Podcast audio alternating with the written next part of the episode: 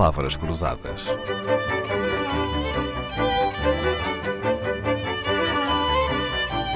Porque quase tudo é uma questão de semântica.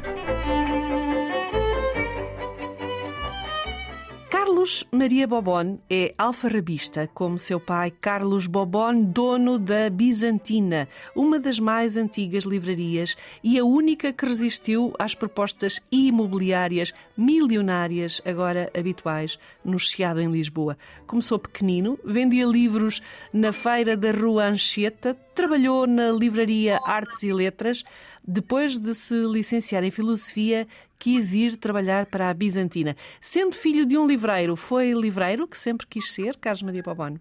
Uh, não propriamente, quer dizer, fui querendo ser outras coisas. Depois, uh, aquilo que acabou por acontecer foi que percebi nesta profissão uh, uma maneira de conjugar aquilo que era o meu verdadeiro interesse, que era a leitura, a literatura e as humanidades, digamos assim, que, e esta eh, profissão permitia um acesso mais fácil a estas coisas que realmente me interessavam. Certo, mas no mundo dos livros poderia ter escolhido muitas outras profissões. Eh, por exemplo, além de os escrever, claro, não é? Mas podia ter sido editor? Nunca o seduziu essa profissão de editor? Sim, sim. E aquilo que acaba por acontecer é que muitas vezes estes ramos acabam por se, por se ligar. Eh, edito uh, uh, também uma revista e, portanto, acaba por ser fácil uma pessoa no meio dos livros ir pondo um pé em vários dos seus ramos. Uhum. Quer explicar-nos qual é o trabalho ao certo de um editor? A língua portuguesa não, não, não distingue uma coisa que em inglês é muito clara, que é dois tipos de editores, o que eles chamam o editor e o publisher. Uma coisa é um editor que de facto está a olhar para os textos e a perceber este parágrafo está muito longo, eh, esta maneira de olhar para o problema precisa de mais explicação, tudo isto, isto é um tipo de edição. Há outro tipo de edição que é de facto o trabalho de pôr os textos e os livros nas livrarias, quer dizer, e fazer chegar um, um manuscrito ou um documento Word disso a um livro no verdadeiro sentido da palavra como aqueles que nós lemos. Uhum. Isso é outro trabalho. Daí os uh, autores todos precisarem ter um editor, não é? Muitas vezes um editor que Exatamente. lhes revê os textos, a maior parte dos casos, em 100% dos casos, um editor que leva o livro ao público. Um livreiro é, ao contrário, alguém que vende os livros, não é?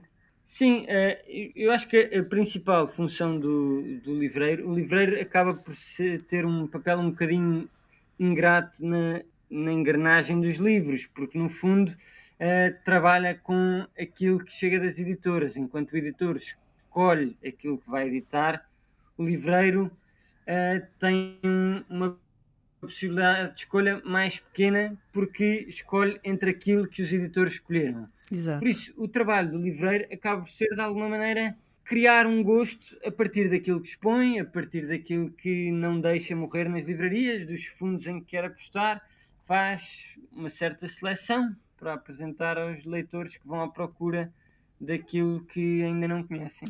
Ou seja, acaba também por fazer uma certa edição, não é? Escolher, editar é, é, escolher, no fundo. Dentro dos livreiros, os alfarrabistas, como é que se distinguem?